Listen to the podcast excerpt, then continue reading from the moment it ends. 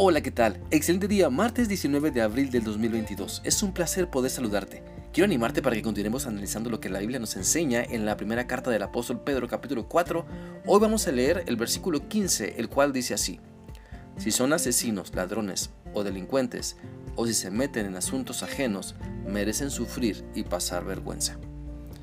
Por medio de este pasaje podemos entender que vale la pena sufrir por amor a Cristo, es decir, vale la pena sufrir por hacer lo correcto, pues es mejor pasar insultos y menosprecios por tener un buen testimonio que sufrir porque realmente hicimos algo, algo malo que bien merece su consecuencia.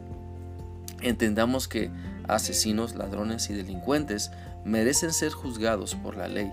Si alguien se comporta como criminal, merece, merece ser juzgado según la ley. Así que como hijos de Dios, nuestra conducta pública y privada debe estar regida por la voluntad de Dios y no por la perversidad. Por lo tanto, es importante preguntarnos si los padecimientos que enfrentamos en la vida son por hacer la voluntad de Dios o son porque nos dejamos dominar por la maldad porque no hay nada de qué avergonzarnos cuando padecemos por hacer la voluntad de Dios, pero cuando nos entrometemos en la vida de otras personas haciendo el mal, merecemos las consecuencias de nuestros actos perversos y eso para nada trae un buen testimonio. Por eso la Biblia nos enseña también en Lucas 9:23 lo siguiente, y decía a todos, si alguno quiere ser mi discípulo, niéguese a sí mismo, tome su cruz cada día y sígame. El Señor Jesús nos enseña que nuestra vida debe depender de Él, pues el negarnos a nosotros mismos implica dejar todo mal, dejar toda perversidad que quiera dominarnos.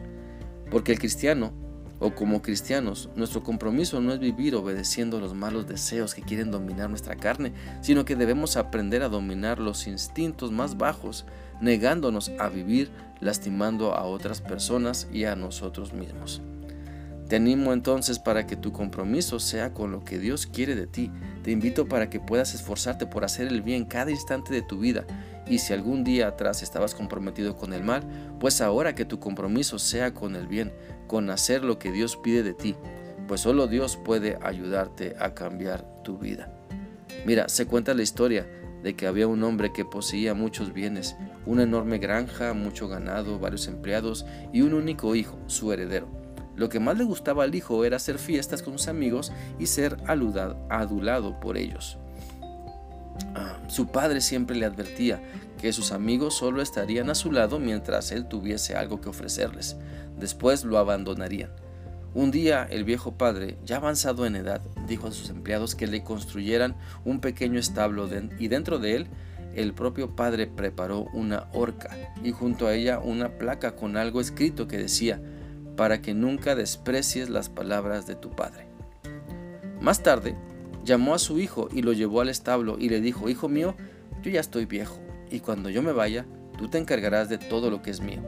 Y yo sé cuál será tu futuro. Vas a dejar la estancia en manos de los empleados y vas a gastar todo el dinero con tus amigos. Venderás todos los bienes para sustentarte y cuando no tengas más nada tus amigos se apartarán de ti. Solo entonces te arrepentirás amargamente por no haberme escuchado. Fue por eso que construí esta horca. Ella es para ti. Quiero que me prometas que si sucede lo que, lo que yo te dije, te ahorcarás en ella. El joven se rió.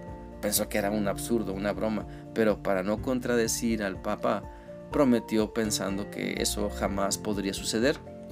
Pero el tiempo pasó. El padre murió y su hijo se hizo, se hizo, cargo de todo, pero así como su padre había previsto, el joven gastó todo vendió los bienes, perdió sus amigos y hasta la propia dignidad. Desesperado y afligido comenzó a reflexionar sobre su vida y vio que había sido un tonto. Se acordó de las palabras de su padre y comenzó a decir, ah, Padre mío, si yo hubiese escuchado tus consejos, pero ahora es demasiado tarde. Apesadumbrado, el joven levantó la vista y vio el establo con pasos lentos, entonces se dirigió a él hasta allá y entrando vio la horca y la placa que su papá le había puesto. Y entonces pensó, yo nunca seguí las palabras de mi padre, no pude alegrar, alegrarle cuando estaba vivo, pero al menos esta vez haré su voluntad. Voy a cumplir mi promesa, que me, que me queda nada más. Entonces el hijo subió los escalones y se colocó la cuerda en el cuello y pensó, ah, si yo tuviese solamente una nueva oportunidad. Entonces se tiró desde lo alto de los escalones y por un instante sintió la cuerda que le apretaba su garganta. Él pensó, era el fin. Pero el brazo de la horca era hueco y se quebró fácilmente y el joven cayó al piso con un azotón. Pero ante él, arriba de él cayeron joyas, esmeraldas, perlas, rubíes, zafiros y brillantes, muchos diamantes. La horca estaba llena de piedras preciosas y una nota también cayó en medio de ellas y en ella estaba escrito, esta es tu nueva oportunidad. Te amo mucho, con amor, tu viejo padre. ¿Sabes? Dios es exactamente así con nosotros. Cuando nos arrepentimos, podemos ir hasta Él. Él siempre nos da una nueva oportunidad, un nuevo chance.